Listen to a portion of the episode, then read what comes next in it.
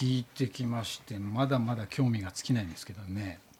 あの、まあ、要するに気が巡るっていうこととか取り入れるとかはい。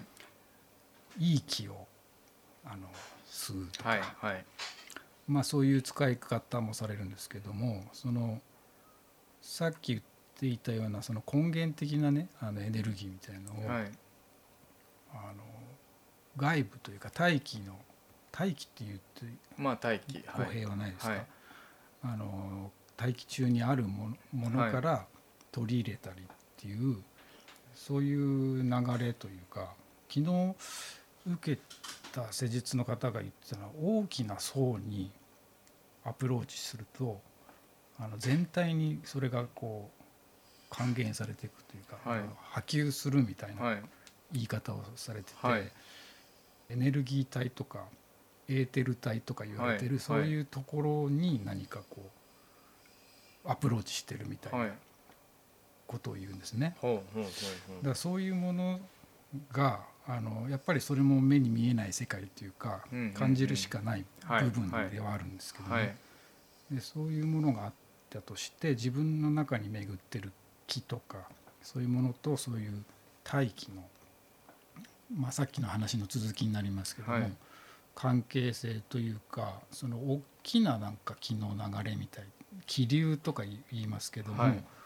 えー宇宙レベルとか地球レベルでそう大きな気みたいのが流れてるイメージをするんですけども、はいはい。そういうものに、えー、と動かされてるみたいなことってあるんですかね。人あの生き物自体あがー。そういうところにあのなんていうんですかうまくサーフィンじゃないですけど、はいはいはい。うまくその波に乗っておくと自分自身もちょっと楽になるとか、はいはいはい。そういった考えっていうのははい。どうでしょう、あのまあお答えがこれでいいかわからないですけど、はい。えー、とそもそも、えー人間は自然界の一部であり、うんえー、とその自然界の状態と人間の状態をもう一つにして見るっていうのがもう生態感って整える干渉の感にうん。あ整える体に干渉の感ですね。生態感という話があって、はい。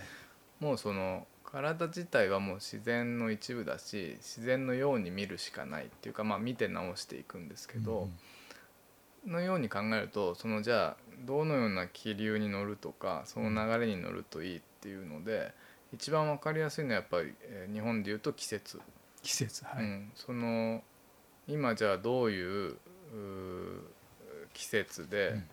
えーでまあ昔の人があー言うにはというかまあ実際そうなんですけど「古地」って春に。こっち、あの東の風はいはい。は春に吹く、うん。春は東から風が気が入ってくる。うん。から東の門を開けて、えー立春を迎えるとかですね、で、えーまあ、土曜が合間で入って、はい。夏は南風、えー秋は、えー西から風が吹いて、えー冬は北から風が吹くっていうのを、まあ昔の人はその自然界を見て、えーまあ観察して、えーまあ、類推するんですよね。この東から風吹いた時例えば東の門開けといたらどうだろうとかうんその時に青い布をかけとくのと赤い布をかけとくのどっちがいいんだろうとか多分やってったと思うんですよ。はあはあそしたら結局青で青い旗を立てて東の門を開けて東の風を入れたら春すごいよく生活ができたみたいなはいはいはいそういうのが5行になってくんですけどうん。でじゃあ臓器はその時どうかっていうと、うん。なんか春は肝肝臓の肝ですね。肝の気がいい感じだよねとか。はあはあはでも肝の気をそもそも春いい感じなのにうん。肝の気をもっと上げちゃうとちょっと乱れるよねみたいな。なんかそわそわするよねとかイライラするよねとか例えばね。とか、えー冬はそれこそ腎に腎がちょっとなんかいい感じになるよね。でも冬に腎が弱いとなんかいい冬過ごせなかったよね。とかうん。なんかそういう季節と臓器と色と味といろんなものをその5行として5つに分けて考えたっていうかうん。まあそれをえー自然界から学んだというかうん。自然界を観察して、うんえーもしかしてこうなんじゃないかっていう推理をして実験したらそうなったみたいなことが、まあ、陰陽とか五行なんですけど、まあ、それで言うとそういったその大気の流れとか、えー季節の移り変わりとかその土地、まあ、どこに住んでるかでも違うと思うんですよ、うん。乾燥地帯なのか湿気が多い地帯なのか。でそこで住む以上そこの土地の風土に、うんまあ、食べ物もそうですけど、やっぱり合わせていくことが自分の体を整えていく一番の方法、っていう意味ではそその流れには乗せられてますよね多うん。う分。でそれその自然から離れた時に大体体の具合が悪くなる心の具合が悪くなるっていうのはまああるんじゃないかなと思っていて。そっか。割とその自然とのじと自分との距離感みたいなのが、はい。バランスが狂ってくるといろんなことが乱れてくるってはいいうのはありますよね。はいそういう何ですか？あの捉え方というかの中にやっぱり色が入ってくるっていうのはちょっと今面白いなそうですね。色も入ってきますね。青赤黄色白黒。うん。そうなんですよ。色入ってくるんですよね。それやっぱり季節のね花とか移ろいのな中である色からこう関連し、あとは多連分星がそういう光に見えたとかもあるかもしれないです。はあ。その、えー季節のその天体その時の天体のどこどこの星がそういう色に見えたとか、そういうのがあるかな多分。でその働きは何なんだみたいのを考えていってあ。多分今の陰陽五行説が成り立ってるんですけどはあ。まあそのはっきりとねそこの成り立ちまではちょっと分かんないけどーホロスコープとかとの関連性も。多分あると思います、うん。それこそ太陽と月で陰と陽なのでね。やっぱりそこの天体の関係性はきっと昔の人は絶対そこからヒントを得てるのであると思いますね。なるほど。季節で言えばそれこそ二十四節気ってはい。あれも木ですもんね、はい、うんそうかなるほど。まあ今の話でね大気っていう表現を使いましたけどもここでいきなり大気の入り江の大話気の家はい。あのあれは何ですかねアート活動複数の人とはい。ユニットで活動している、はい。なんて言えばいいですかあれあれはえ茶ー、と茶の湯的なあのアプローチそうですね。思えるんですけども、茶の湯的なアプローチはまあ、うんうんあのあると言われて否定はできないと思います。うんうんうん、もう以前にあのおこちらのポッドキャストでもゲストでね来ていただいた三浦さんと,、はい。えー、と殿下って呼ばれてはい。もう一人の、はい、えっ、と瀬戸さん？瀬戸さん。うんうん。ともう一方えっ、と南波さん。南波さんはいって方、一緒にやられてる、はい。イベントというかそのあれパはねフォーマンスでもあり、口で説明するのは難しそう、うんうんパフォーマンスでありそれこそ多分起きることをうんみんなで観察する場でもあるし、はい。その観察した状態から何を感じるかそれぞれが、そうですね、うんっていうことをおまあその場で何起きる起こす起こすわけじゃない。ねその起きた物事に対して皆さんがどう感じる？うん。でそこで起きたことがどういうことなのかみたいのを観察してうん。なんかどんどん掘ってってみたりうん。広げてってみたりなんかそこは自由なんですけどなんか現象を楽しむみたいなとこもありますよね。はいはいはい。そうですね、実際にあの自分はあのスパイラルでね、はいややられた一はい番新しい回ですかね、あれに参加させてもらったんですけども。まあ座ってあの座ったとこからあのメンバーの皆さんがいろいろなことをこうメニューというか、はいはい。あらかじめあの決まっていてその目の前でそれが淡々と儀式のように行われ,、はいはい。行われていく中でそれこそ感覚を開いていくための出来事がはないんかはい。次々にはい。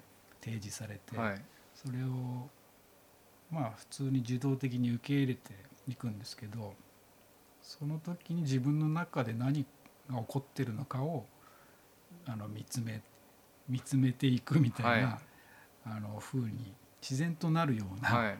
あの感じになってるんですよね。多分なかなか今普通の生活をしてる中で、うん例えば、えーすごく一つの音に集中するとか、一つの出来事にをみんなで凝視する。でそれをただひたすら待つとか、あの気持ちいいか気持ち悪いかも含めて、うん。自分に解いてみるみたいなタイミングってそんなにないんですけど。でなんか世の中で起きていくことがえーともすれば当たり前のように過ぎ去っていくんですけど、うん。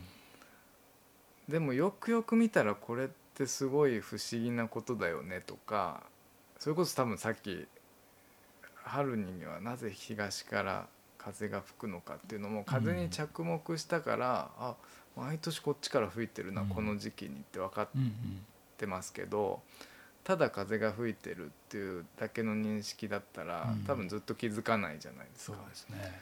なんかそういうことが、あのー僕らもああいう作品を作ってる中ですごいあってうん。自分たちもいろいろなんかこう何かを燃やしてみたり、うん。温めてみたり、うん。叩いてみたりうん。転がしてみたりする中で、あこんな動きするんだとかえこんな音するんだとかこんな音すると思ってたのに違ったねとか、なんかそういうことのはまあそれこそ観察して発見したことをじゃあ、えー皆さんに、えー追体験じゃないですけど、体験してもらうにはどういう形でどういう構成がいいかみたいのをすごいこう繰り返して、うん。あんまりやりすぎない説明的になりすぎず、はい。はい。自由度を持ってうん。えー人によってはだ何だったのってなっちゃうかもしれないですけど、そこになりならないようなちょっとこうおお手伝いぐらいの感覚なんですようね。ん。なんかあれもやっぱり答えがないというか、はい。結局それそこに求めてないというかそれぞれの受け止め方でどうぞお楽しみくださはいいという、あの雰囲気というかね。そうですね、うん、あれが一ついいなと思ったんですけどね。多分やってる人間たちもそれぞれうん。自分が一番好きなタイミングとか、ここここがいいよねっていうと多分みんなバラバラですし、うんうんお客さんともそうですし、うん。でもなんかそれを共有したいがためにあのイベントは常に、えー、と皆さんが体験する時間とその同じタイミングで体験した人同士がしゃべる時間っていうのを設けていて、はいなんかそこでもう一回交換し合って、はい。ああみたいなそう僕もっていう時もあれば、いうんうんやそれきそうは思わなかったなとか なんかそういうなんか話も含めてなんか一つの空間みたいなとこは最初からそうでしたね。うんうんうん。だから多分そのメニューってさっき言いましたけど、えーそれを考えてる時の皆さんが相当楽しんでるんだろそうってですねいうのもそうですね 思うんですね。本当それはあります。うんでそれをでも発見した瞬間のまあ子供のようにですよねそれこそはいはいはい「何これ?」みたいな「面白い」みたいな。ねそこってやっぱなかなか時間かければ絶対出てくるものでもないですし、ねなんかだんこうやろうと思って未知のものを見つけるわけではないから、はい。本当にそれこそいろいろ手動かしたりしてみてダメだったねってこともあるし、でもなんかいやでもこれダメじゃなくてなんか違う方をやったらはいはい。違う感覚あるんじゃないとか。ダメが必ずしもダメとは限らない的なねそのぐらいの緩さというか、はい。この間もあの三浦さんに会ってね、はい。 try and try ですよね、はい。エラーがないですからみたいな話をしたんですけどうん。結局そういう捉え方とか、はい。まあ、しっかり立ち止まって感じてみようよみたいな、もう sense of wonder でしかないみたいな、ところにスッとこう入らさせてくれるというか、まあ、杉本さんは、まあ、そういう場の中で結構漢漢方家としてのそうですね。割とスタンスで、あの香りとかねはい、はいあのその音音だったりもするし、はい。そのそういう意味で雰囲気にこう関与はい、されてるんですけどね。そうそれこそその多分見えない部分ですけど、うんうんお例えばお茶を振る舞う時には、は例えばじゃあその演目が、えーまあほとんどそうなんですけど、えー耳を開いてもらうとか、は音に、えー音をこう体に、えー取り入れてもらうとかっていうことであればじゃあ耳が開きやすくなるとか耳、えーにがいい状態になるお茶ってなんだろう？でその時に僕はいつも陰陽五行を使っていて耳っていうのは、まあ、何度も出てきているその腎と関係がある。腎の気が元気な時は耳も正常に働くっていうことが、まあうん。うん陰陽五行では説かれているので、じゃあやっぱり腎に生薬を少し混ぜたお茶をお最初来ていただいた時に飲んでいただいたら、このお耳を使った、えー作品にとっては有効なんじゃないかなとか。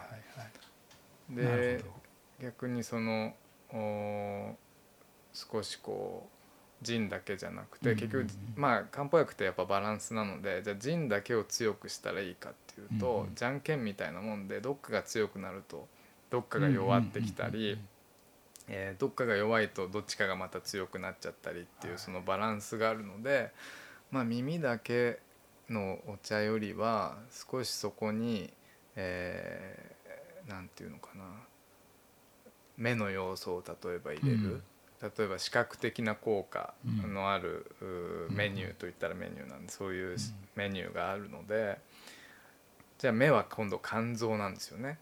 五行で言うと。じゃあちょっと肝臓目にいい生薬もちょっと足しとこうとか、ううんうん。で今回スタートのお茶は目と腎あ目と耳に特化したお茶、うん。で今度終わる頃にはじゃあ少し目をつぶってしかも音もなしにしてリラックスする時間を演出したいうんと思ったら、その間に飲んでもらうお茶には少しこうスーッとこう頭からあーいろいろ余計な考え方がこう抜けていくようなお茶を作ろうかなとか、はいはいはい。いろんなね その場面に合ったアプローチを考えるのも楽しそうですね。まあその通りにその人がなるかどうかよりまあいといて。はい。うん。そういった要素をうん。その作品の中に入れていくというか、それがなんかまあ作品としての完成度というか、うん。えー、と作品としてのそのお深さだったり、えー、とどっかで誰かが感じるかもしれないうん何かになるかもしれないっていうのとはたまた漢方界としても、うん。そういった芸術へのアプローチはいがどういうふうに心身に影響があるのかっていうのもうん僕は興味があるので、そういう意味ではすごくいい。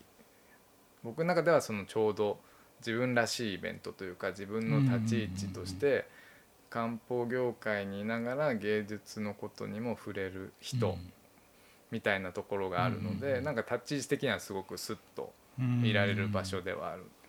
非常になんかいい居心地の良さそうな自由にさせてくれるっていうのもあるけど。多分そのメンバーさんも、はい。あの多分共感性というか親和性というかある程度あの話が通じるとはいいうか、はい。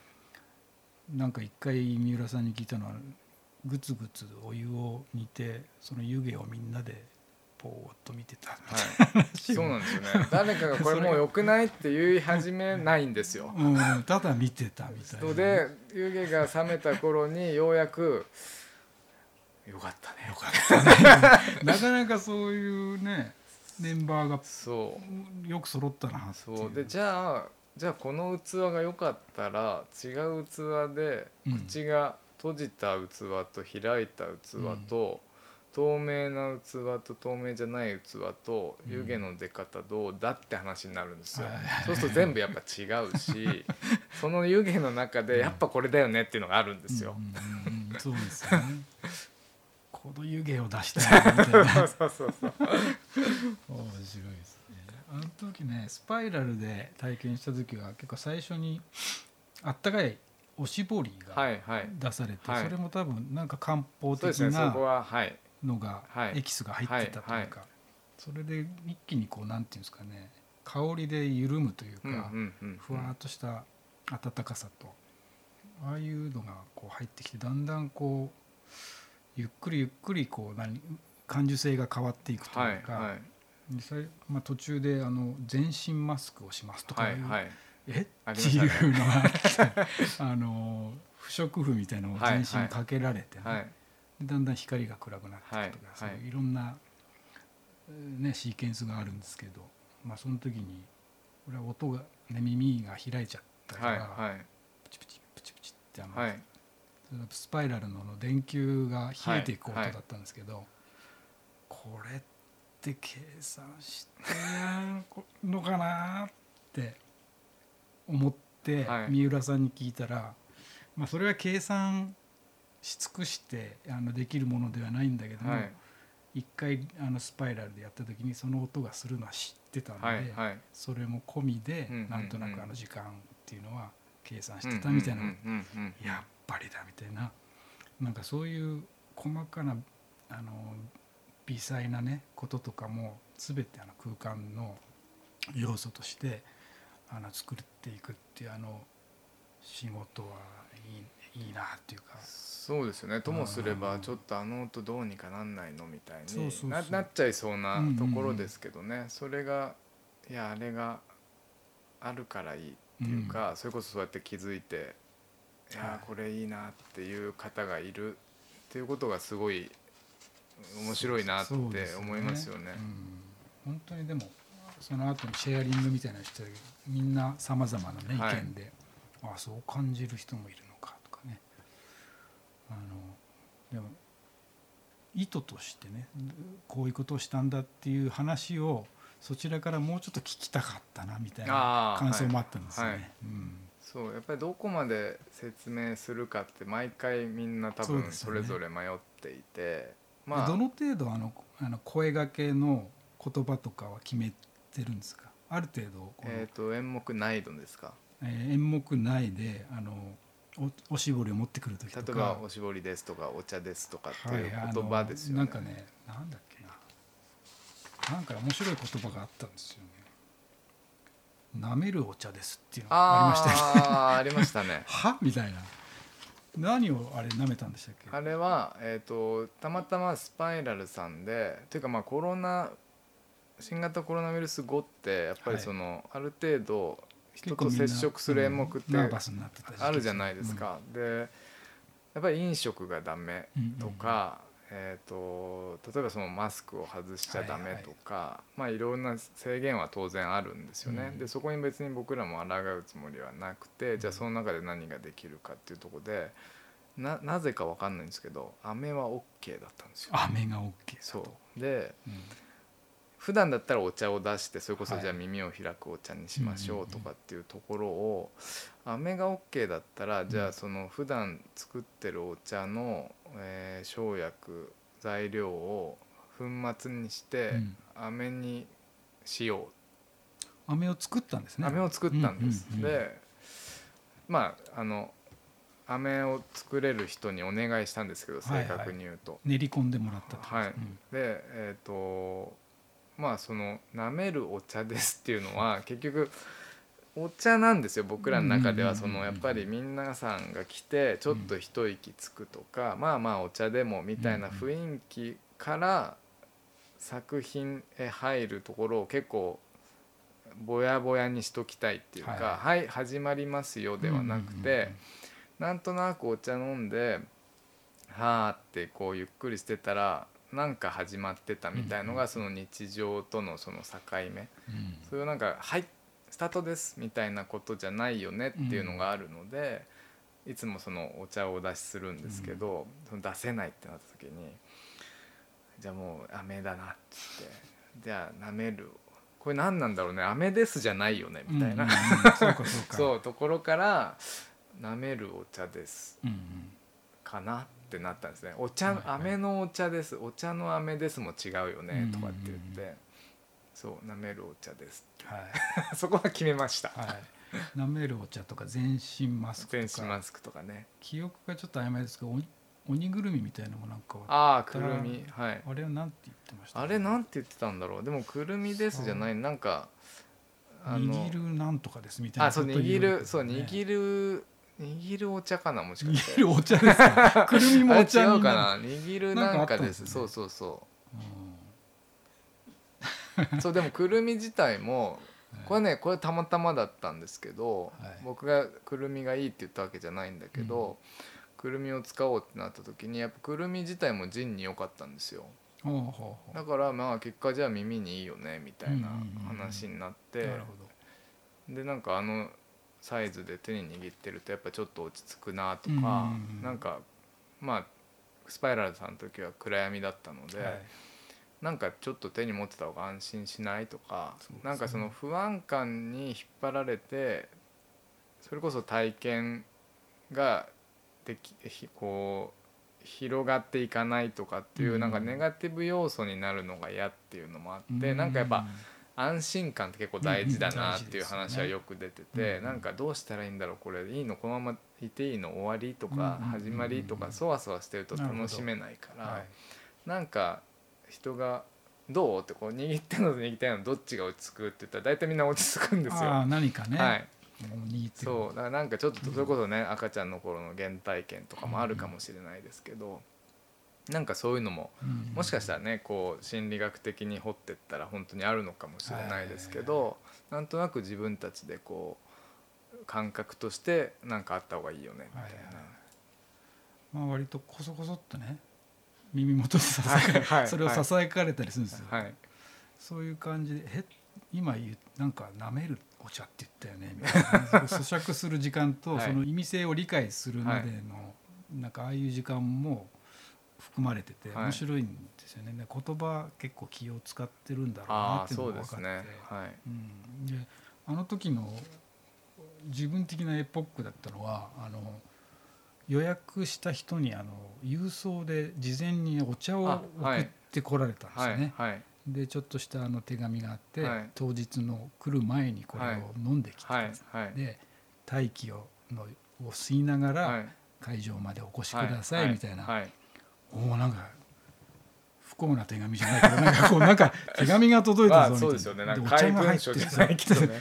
ドキドキ感、はいはいほんであのちゃんとお茶飲ん飲んでからみたいな、みたいな感じで飲んだらスパイラルついた時お腹がゴロゴロゴロゴロ、はいはい聞いちゃってはい効きすぎちゃってトイレにも行っちゃって、はいまだ一人来てませんみたいなちょっと今トイレでみたいなああいうのとかも面白かったですよね。それなんでなんでそうなっちゃったのかなって思ったんですよそれ聞いた時、まだ答えはないんですけど。ただあの時のお茶はどういうあれあの時は多分えっ、とちょうどクリスマスみたいな時期でで表参道ってそもそももうすごいことになってるよねっていう、はい。でそんな中じゃあそこじゃなくてスパイラルの中でやることに、えーまあ注意していただくというか感覚を持っていってもらう。うん。でまああれはあれで自然じゃないですか。今の現代で言ったらその表参道のイルミネーションだとか、うん皆さんがそのクリスマスとしてこうあの気持ちが上がってるっていうのも自然なんですけどなんかその中でもそれこそその風に注目、注目というか意識を持っていってほしいとか、何かそのお感覚を大事にして会場まで来てもらう。うんただ歩いていくんじゃなくて。はい。っていうところで確かあの時は、えー、とお茶にはその呼吸を大事にしてほしいっていうところがあったので、肺にいいお茶を飲んでるんですよ、うんうん。きっと。で今思思えばですけど肺っていうのは大腸とつながってるんですね。お関連性が強なので、まあ肺の肺にいいお茶を飲むことで大腸が動くっていうことはああるっちゃあるんですよ。うんうんうんそれはあの例えば便秘で悩んでる方に、うん。えーと当然下剤が入った漢方薬をお出しすることもあるんですけど、肺を良くする漢方薬で下剤は入ってないけど便通が良くなるってこともあるので、うん。うんもしかしたらその要素。うん。なるほどね。そうはっきりとは分からないですけどね。ただただあありえるとしたらそれかなと思ってます、はいはいはい。ただ単に寒くてお腹冷えちゃったまあ、可能性もあるけどね。そう気分が上がりすぎてこう そうそうそう。ちゃったとかね。そうそれだいろんな要素はあると思うんです面けどそうそうそう。まあそんな感じであの要は現代美術をね、はいの世界をちゃんと学んで、はい。そういう興味もあって漢方家としての活動が始まって、はい。でも大気の入り江っていうああいう場所がうまくあの杉本さんのこう世界観とマッチしてはい。あるっていうのはすごくいいバランスいや本が取れましたね。いですよ。その、うん。やっぱりちょっと芸術系の活動を離れると、うん。やっぱ頭の使い方が全然変わっちゃうなっていうのがあって、それこそ本当に漢方のことを全然やってない頃のが当然そういう何か、うん、作品を作るとか、うん。こう何か、えーコンセプトを考えるとか、はい。なんかそういう世の中のことをちょっとこう。えー文章にしてみるみたいなことの頭の使い方ってなんかもうちょっと柔らかかった気がしていてただそのその柔らかさがなんとなく自分でもすごいこう漢方に追われてる時ってうん。あ硬くなってるなみたいな感じもあるんですよね。だそれがなんかああいうものづくりとか作品作りのお現場に行くとあちょっと自分頭硬くなってたなみたいなことにも気づくし結局硬くなってない方が漢方の処方もこううまく組めたりもするっていううんなんかすごい失いたくないところだし逆にそのあってすごい自分としてはいい,、はい。い、い時間なんですよね。まあこれなかなか大勢の人に一気に体験してもらうっていうスタイルではないのでこれもったいないと思う部分もあるんですけども、はいはい、毎回本当10人とか15人しか体験できないために何ヶ月準備してるんだみたいなね。とこもあるんですけど、はいはい。そうそうそう。ただまあ今後もねあの次回の予定とか決まってないんですか？まだ決まってないんですよね、うんうんうん。やっぱりそのそれぞれの活動もあって、ね。時間と日程のスケジュールを組むのがなかなかね、今うんうんうん。難しくなってきていて。まあ、ただまあ次回もあったらぜひ参加したはいと思う人多いと思うんですけども、まあリピーターが多いっていうのもあって、ねうんしかも人数が決まってるから、はい。だいたいお久しぶりですみたいな 感じなんですけどね。はいはい。まあ、ぜひあの興味を持った方ははい。ね、チェックしてあのウェブもありますよね、はい大気の入り江で検索してもらったらそういう体験もできるぞということで、まあ、杉本さんの一面っていうかね、はい、そうですね。垣間見れる、はい、うん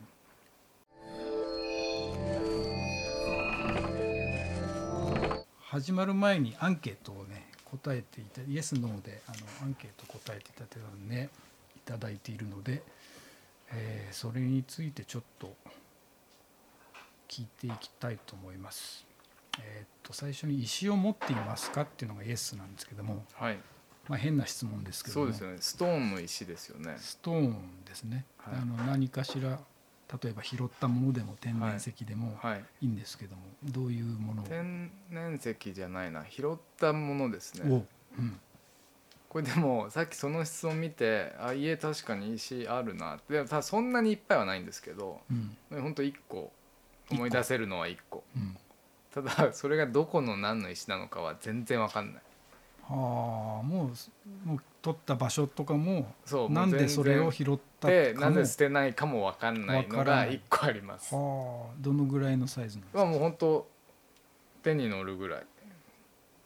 なんて言ったらいいはこれです。えっ、となんて言ったらいいだろう。4センチ四方ぐらいで厚さも薄いですよ。もあう5ミ平べっ5ミたいリとか。そ系のうそうそう。いわゆる石ころですか？石ころ。ああ ただまあまあ色がなんていうかまあまあ石なのであれですけど、まあグレー緑がかったグレーみたいな感じで。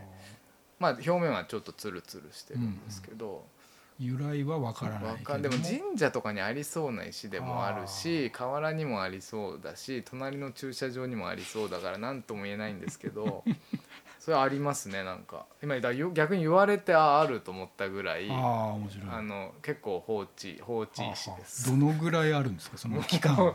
多分でもちっちゃい頃ですよ。あ子供の頃にじゃあ拾ってはい多分そうんですそうです。なんかじゃあずっと見てるんですねその石は。ずっとあることは認識してるけどいつからどこであるのかが分かってない。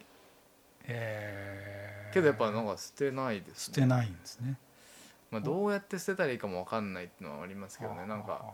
一旦ねここにとどめちゃそうそうそうそうそうどこにお返していいかもそうわからない。そうそうちょっとわうん分かんないけどああると言われたらあるっていう感じ。うーん。であんまり意味意味はない意味はないですね。えー、面白い。あと虫は好きですかっていうのもはい。イエスになはいりますけど、まあこれもじゃあ大好きかって言われたらそうじゃないんですけど、うん。たまたま知り合いの、あのーイラストレーターさんが虫の標本持っていて、うんうん。あのーすごい高度な虫眼鏡とかで虫見ると本当宝石みたいな柄だったり、もう作り細かい作りもなんかこれ誰がどうやってこんなん作るのってい。うでなんでこれここ足長いのとか首長いのとか、こんな形なのとか、うん。それぞれ斑点が違ったり、キラキラしてたり、すごい世界だなっていそううですね。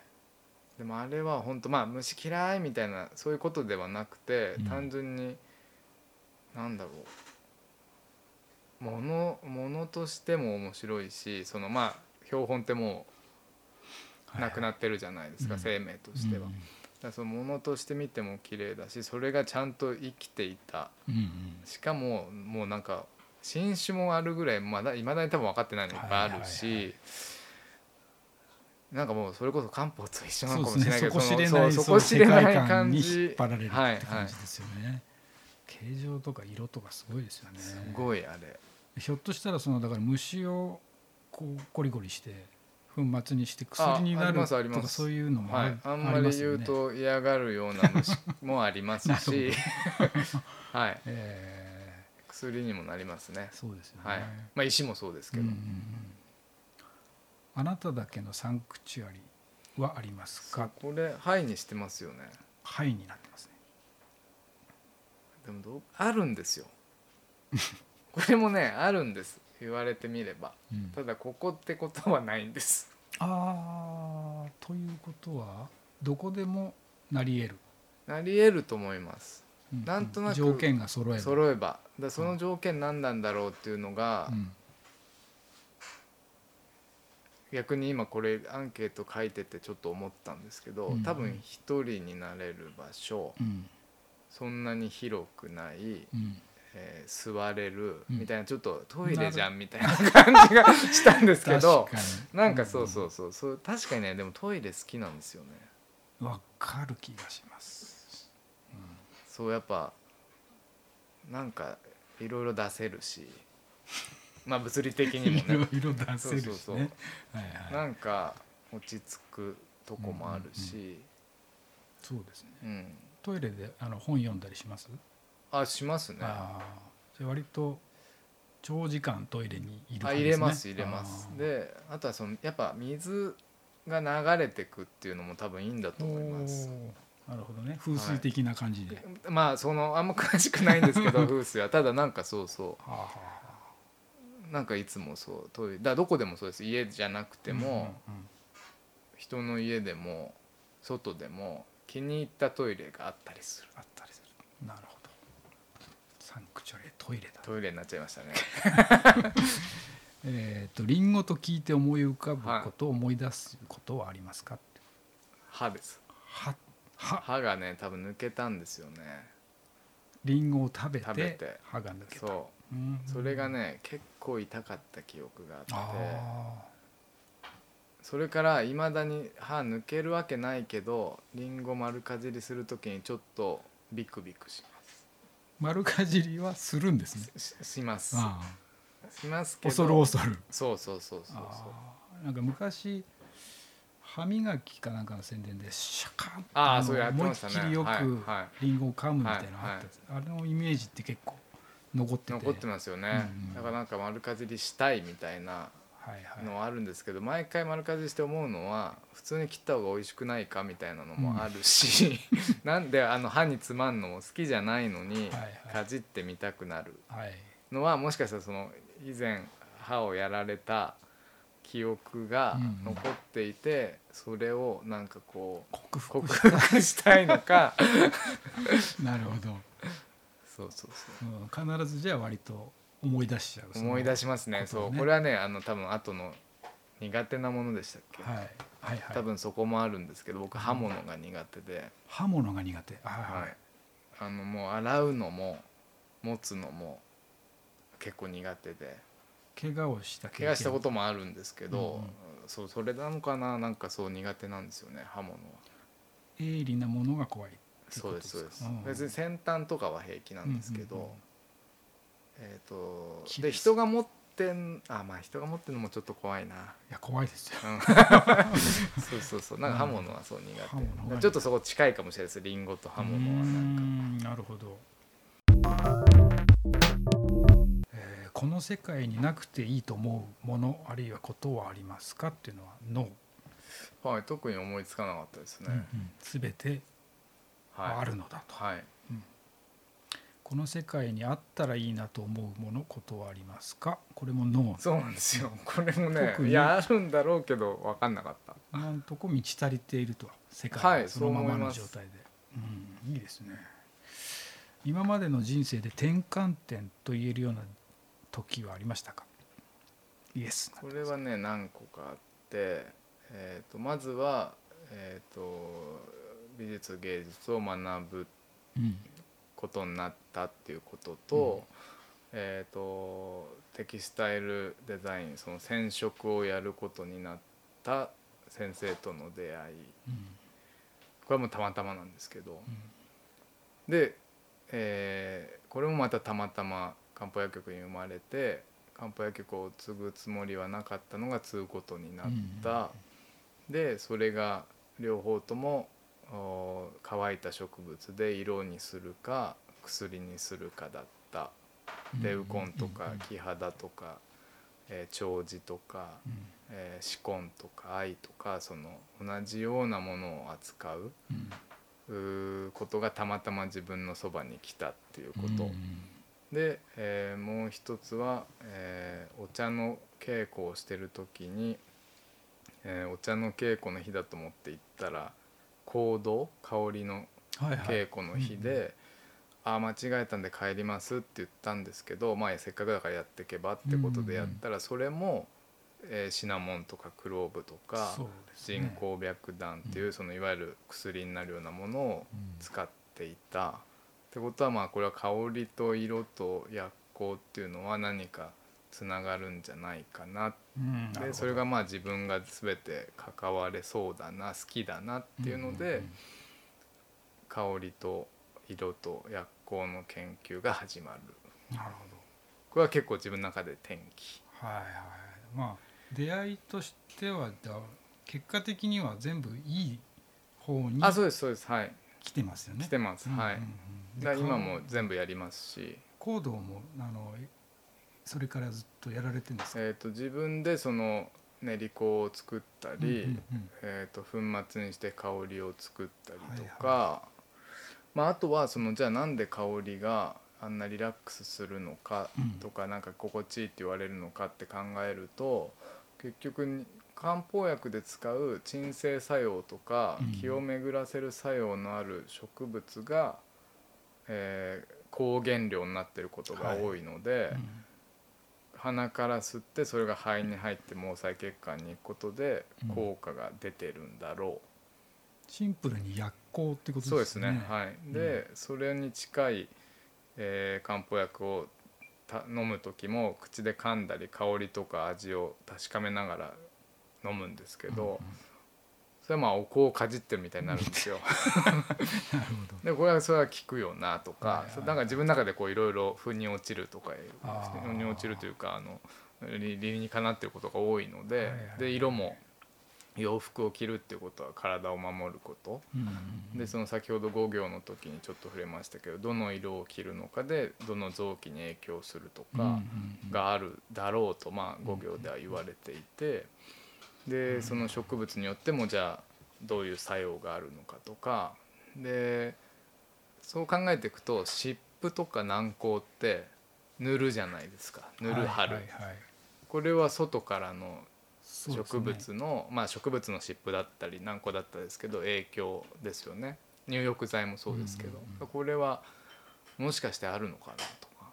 うん。って考えるとうん。あそういえばテキスタイルの先生にまだ薬局やってない頃ですけどうん。あの漢方の家に生まれてんだから漢方とそういう染めたものの効能の論文いつか書けよみたいなの言われてたなとか。そうそう後追いで思い出す。そうそうそう塗るお香とかもありますもんね。あそうですね。そうそうそう。図工がありますもんね。そう。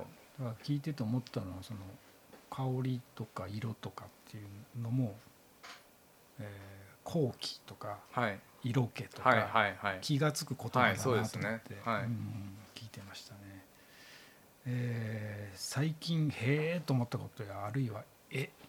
みたいなこともしくは気になっている物事はありますか？イエスということで。メモにはアナログカメラアナログレコードそうそう書いたんですけど今また違うのも思いついちゃいましたけどまずちょっと書いたのからいくと,、うんえー、ともともと僕漢方薬を初めて勉強し始めて、うん。えー、とまだ分かんない頃に漢方の34人先生いるんですけど、はい。人のうちの一人の先生に「もう漢方を勉強したらモテるから」って言われたんですよ。でマジかよと思ってモテんのかとか思ってたんですけど、まあ全然モテねえじゃんとか思いながらうん。やってたんですけど、あのその先生が言いたかったのは漢方やってるといろんなことに巡り合うよってことだったと思うんです。でその一つとしてその最近あのお客様からうん。アナログのカメラとかアナログのレコードを譲っていただいていてそれがすごい僕にとってはいい時間になっていてそのお客様は僕にアナログカメラとかアナログレコードを渡すことは僕にとって漢方じゃない心のケアになるよって言ってもらってるんですけど。うん。で確かにその撮った時にまず確認ができない。で現像するまでどどう撮れてたかわからない。で、えー、と古いカメラなので巻かないと同じとこに何枚も 撮っちゃうんですよ。はいはい。でそういう僕も慣れる前に違うカメラを触るようにしてるのでやっぱり新しいカメラって新しいっていうか古いんだけど使ったことないカメラってやっぱり操作性がわからないからうん。ミスがあるんですよね。うん。でその時にどんな写真が仕上がるかっていうのがその時間軸とか分かんないものうんの中にポッとこう「え何これ撮ったっけ?」みたいな「ああの時の写真とあの時の写真が重なっちゃってんだ」みたいなのとかが結構面白くてはいはい。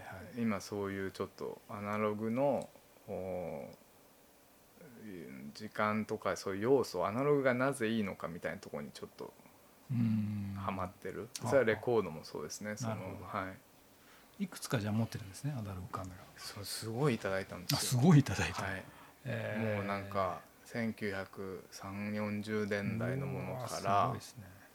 とにかく電池まあ電池式のも何個かいただいたんですけど、僕はもう電池がなくてうん。とにかくシンプルなフィルムを入れてはい本当に巻くやつね。そう光調整してシャッタースピード調整してっていうもう本当ドシンプルなもう最終的にはあの何でしたっけあれ。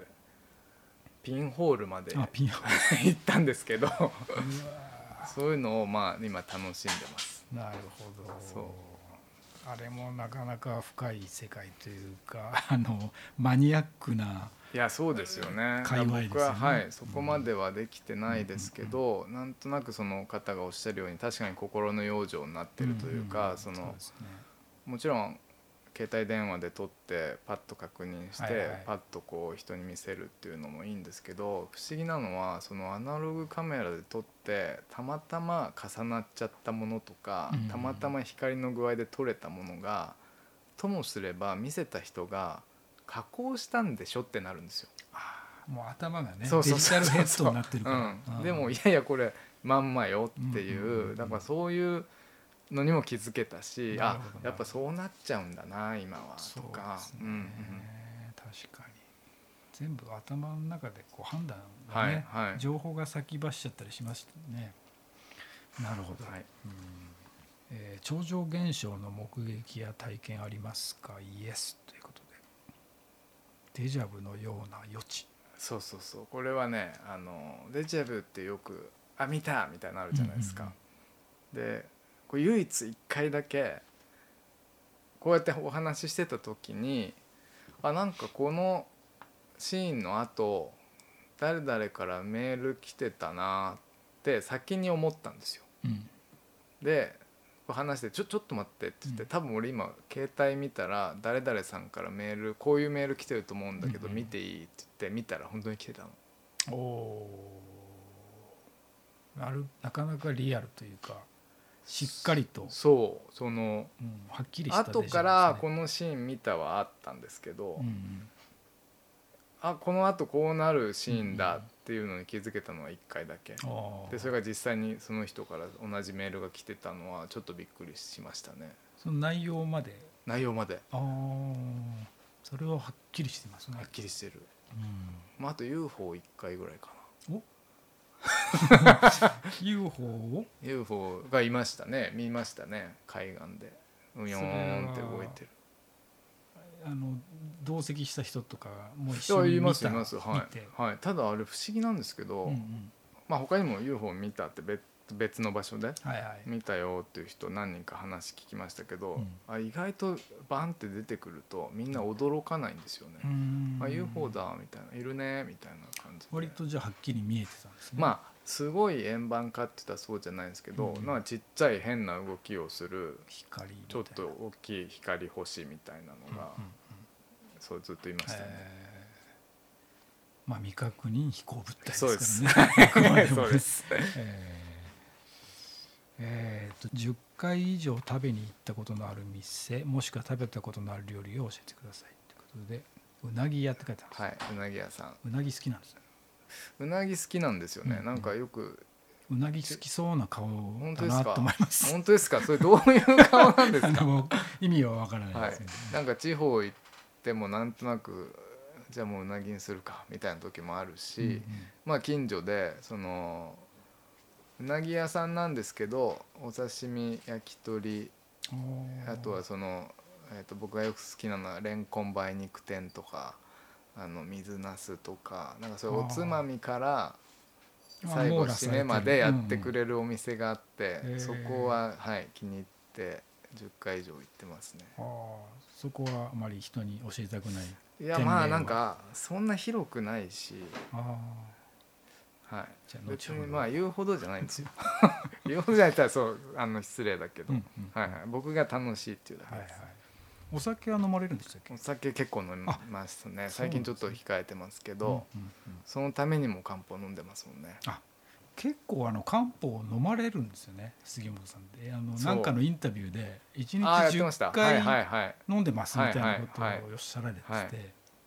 すごいですね。僕だから多分本当ちょっと中中毒って言ったらあれですけどやっぱ、はい。はい多分弱いんでしょうね。そのなんか自分が楽になるものに飛びついちゃってるんですよ。頼るんですね結構。はいはい。うんうんだから飲んでますね。まあ実験も兼ねてっていうのもあるでしょうけどね、はいはいはい。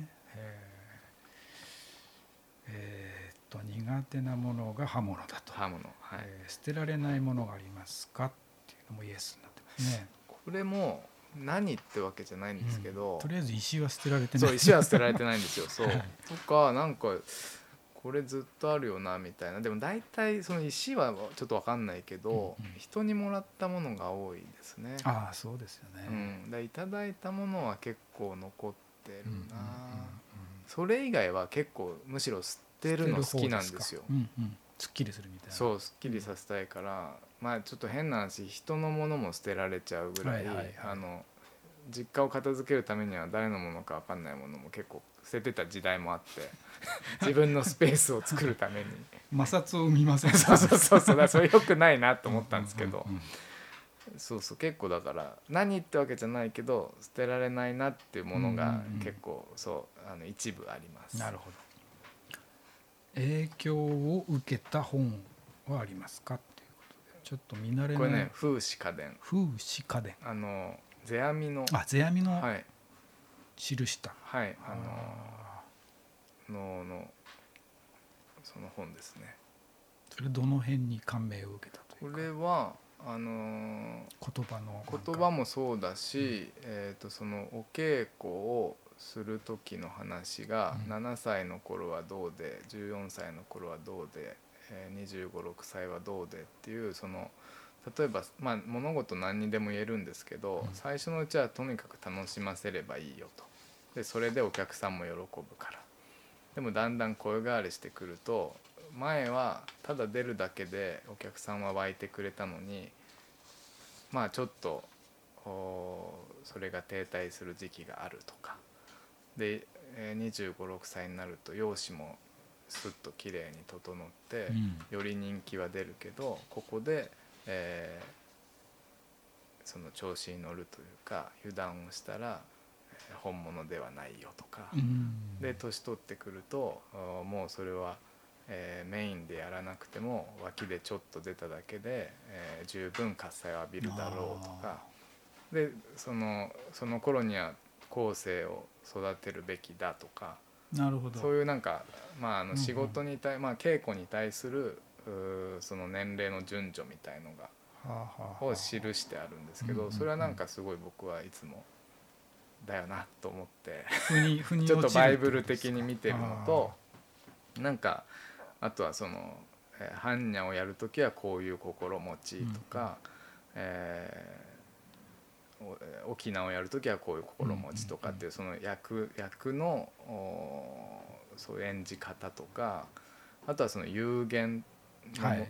話がちょっと出てきてそういう陰と陽の境目じゃないですけどなんか昼のお客さんっていうのはまあ陽の要素があるからうん。少し少し陰の演技をするとかっていうことで調和をするとうん。かなんかそういう話がね結構あのふふに本当腑に落ちるっていうか。うん。なんかあるんですよねその世界観的に。相通ずる何かうん。言葉とか、なんですかね結構そういうなんか要素が。昔の文芸とか文化とかってやっぱりどっかつながりますよね、うんそのお茶でも書道でも何でもそうですけど、そういうのをなんか共通点を見つける喜びみたいなのが結構あるかもしれないです。うんうんうん。えー次は健康のために何かしていることはありますか？漢方以外でっていうのでイエスなんですけども、これなんて書いてあるんです？イエスになってます、イエスだけ？特にメモあそうはないですね。これどっからが漢方じゃないんだっていうのもあるけど、はいはいはい。摂取することっていうことで言えば、はい。えー、と入浴は必ずしてます。はいはいはい。あ夏でも冬でも、うんうんうん。でもこれは健康のためというよりは自分が目を覚ますとか、うん。疲れを取るとかはいはい。あの血行を良くしとくみたいなことまでは考えてないけど気持ちがいいから入浴はする。はあはあでそれはまあ銭湯行くこともあります、はいあとはこれはたまたまですけど、うん。お自分の体に合わない添加物とか、うん。えー、とその作り方があんまり自然じゃない飲食物お酒も含むものっていうのは割と避けてる。避ける、うん。うんチョイスしてこれはたただ単純に美味しいと思わないから、うんうん。はい、あのちなみにあの漢方以外で市販薬とかいうのは飲むことはあるんですか、えー、とそれは西洋のものが入ってる科学的なものが入ってるこれがねほぼないんですよ。ほぼないですか、はい、で病院に行くことも事故しない限りないので、はいはいはいほぼないですねあ今は。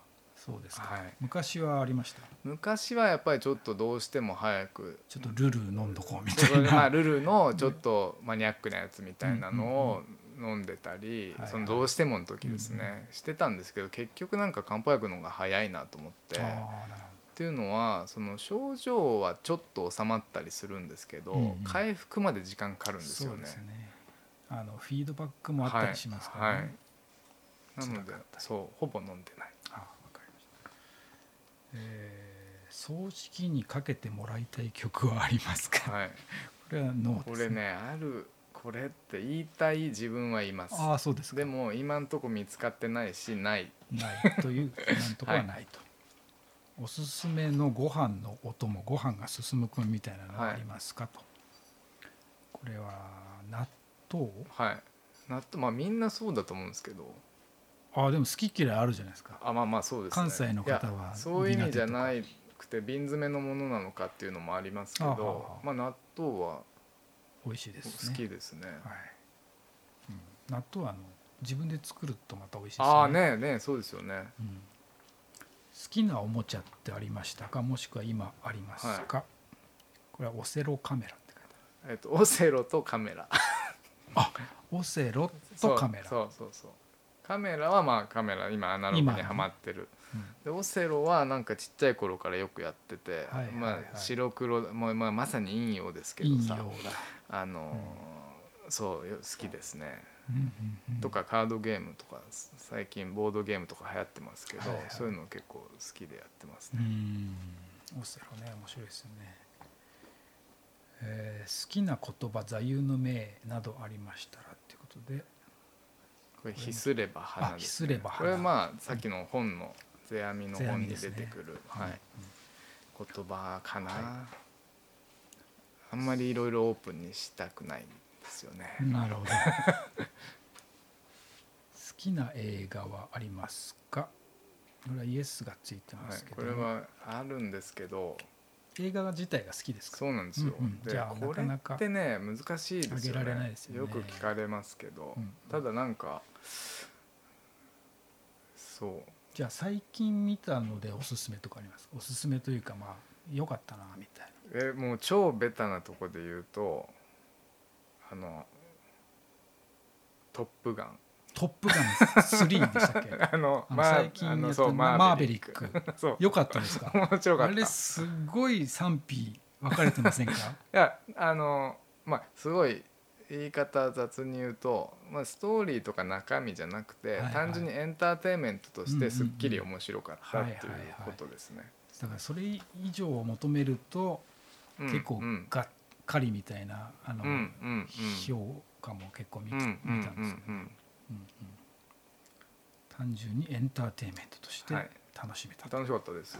最近で言うとね。なるほど、えー子供の頃の友達で印象に残っている人はいますか？ということでそういうちょっとしたなんていうんですかねエピソードとかその人の良かったこととか、はい。なんでなんで仲良かったとかそういう話があったら聞きたいんですけどこれ何なんですかね？これねあの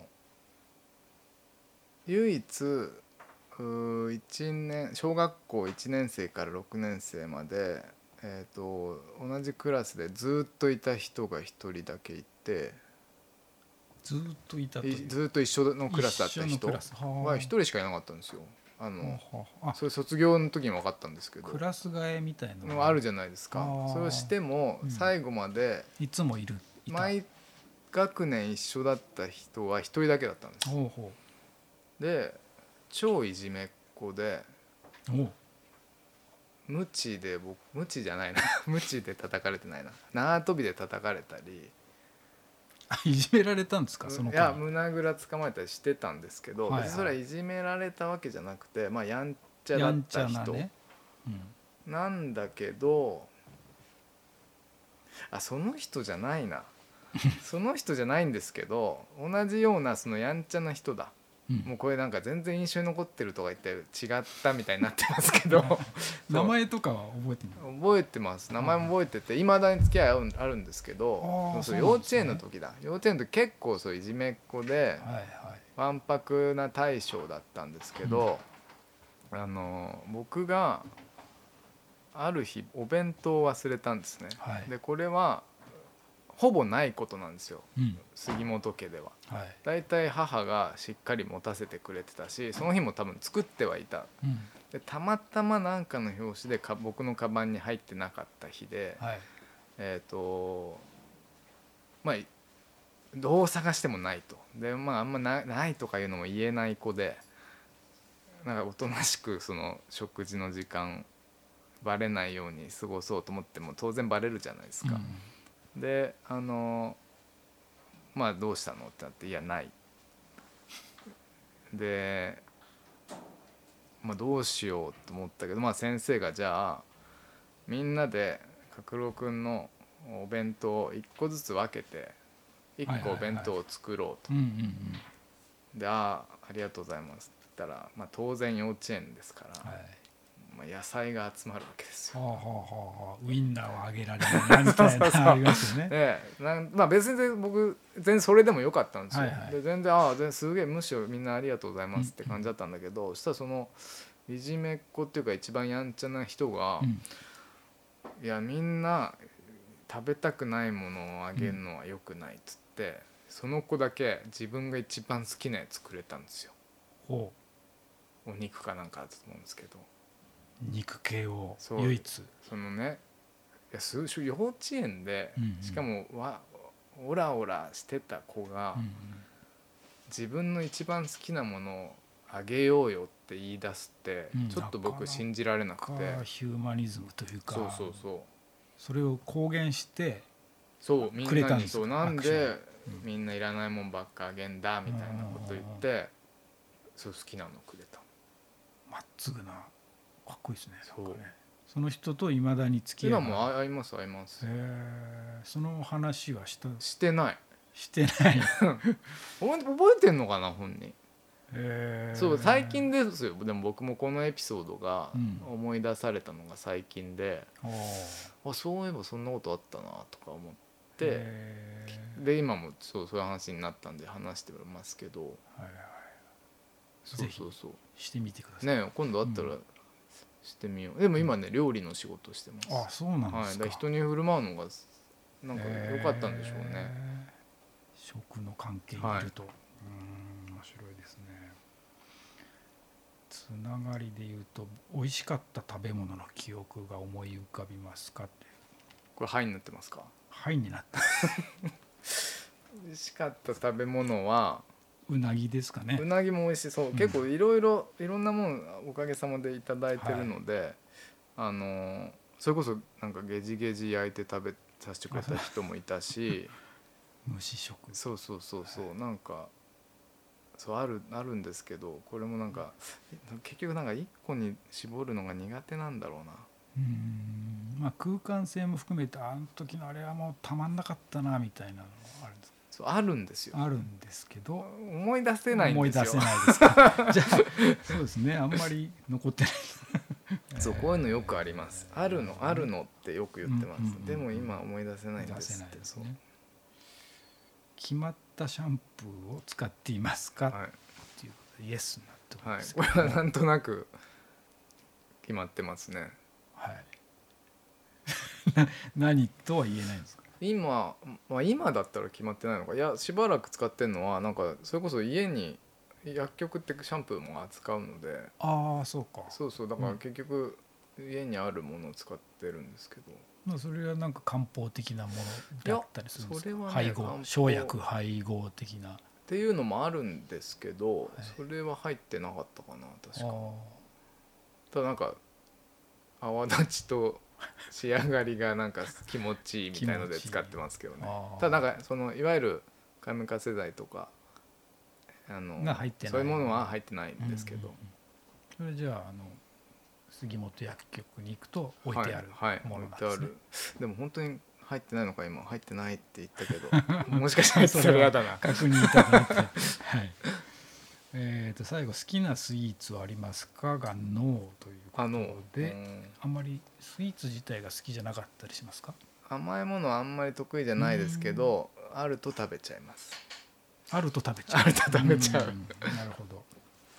いやーざっくり。もう二十はい。何問。はい一気にいやなんか本当質問に対する答えがえいつもなんか用意できないっていうことに毎回アンケートで気づかされますね。ー、ああそうですか。いやでもなんか思い出すあの意義とかそういう 必要性とかにも関わってるんですかね、はいはい。なんそうそう、うん。いつもね「いやあるあるあるんですけど」っていつも言ってます、うんうんうん。ねさっきもじっくり考えないと出てこない案件だみたいなことをねそうですね。た。ただじっくり考えても多分出てこないんですよ。なるほど。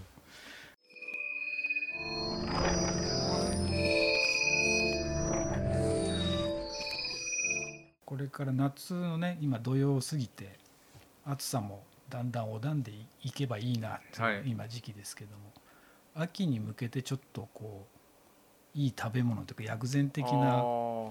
見地ではい。何食べたらいいんじゃないみたいな軽くあったら秋。秋に向けての。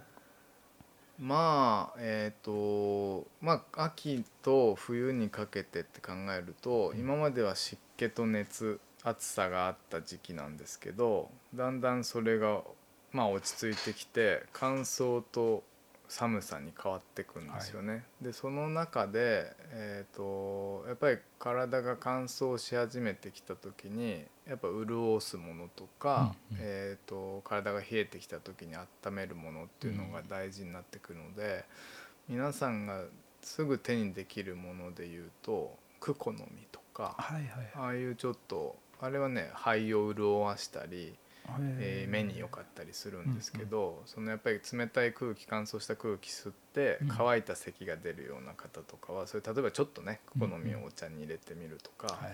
まあ、漢方薬ではいろいろもちろん処方はありますけどそういったのを使うとか、えーとまあ、もちろん生姜とかね、うんうん。えーそういったものもいいと思うし、なんかそういうのでいいんじゃないかな。潤いとか温める方向方向にそう変わっていくと思います。今は逆に、えー湿気が多くて暑い時期は水分代謝を良くして熱を取るみたいな、うん。まあ、スイカとか食べる人いますけど、あ、スイカいいですね。ああいうことなんですけどそれは大気とともにやっぱ変わっていくので、うん。秋になってくるとやっぱ乾燥してくるからそういった潤すものがいいんじゃないかな。わかりました。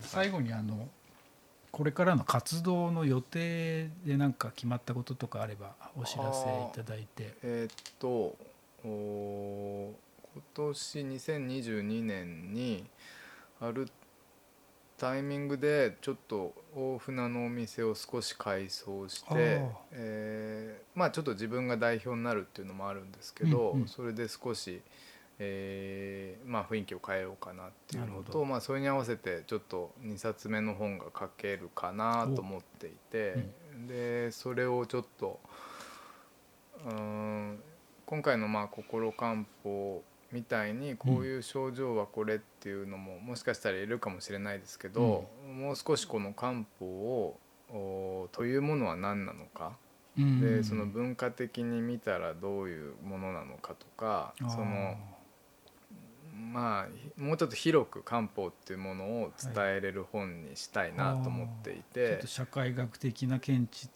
とか取り入れてそのはいあのフードとかそうですね、うん。暮らしとかの話とかも入れながら、うん。なんかちょっとこれを読むとなんか漢方のその入り口なんだけど深く掘れる要素が入ったらいいなと思って、ちょっとそれをできればあの多言語も入れて少しそのね。なんか日本のその漢方、まあ、もしくは東洋東洋この東アジアの漢方というものをちょっとグローバル的にうん。読み物として読んでもらって、あー。なんかまあ禅とかまで行くかわかんないですけど、はいはいはい。そういうお茶とか禅とかっていう感じのその漢方っていうものをうんうん。知ってもらいたいなっていう本ができたらいいなと思ってます。うんうんうん。逆にあのヨーロッパとかの方がすごい関心強い人ははい積極的に、はい、あのこうトークに行かせていただいた時はうんうんすごかったです質問とか。えー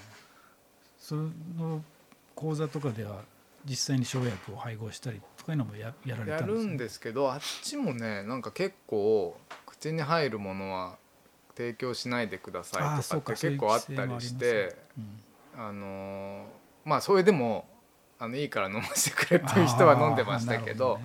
そうそうなんか軟膏作りやったりはい。あの紹介した時にやっぱすごい興味持たれてたので、なんかそういう本になればいいなと思ってます。それは楽しみですね。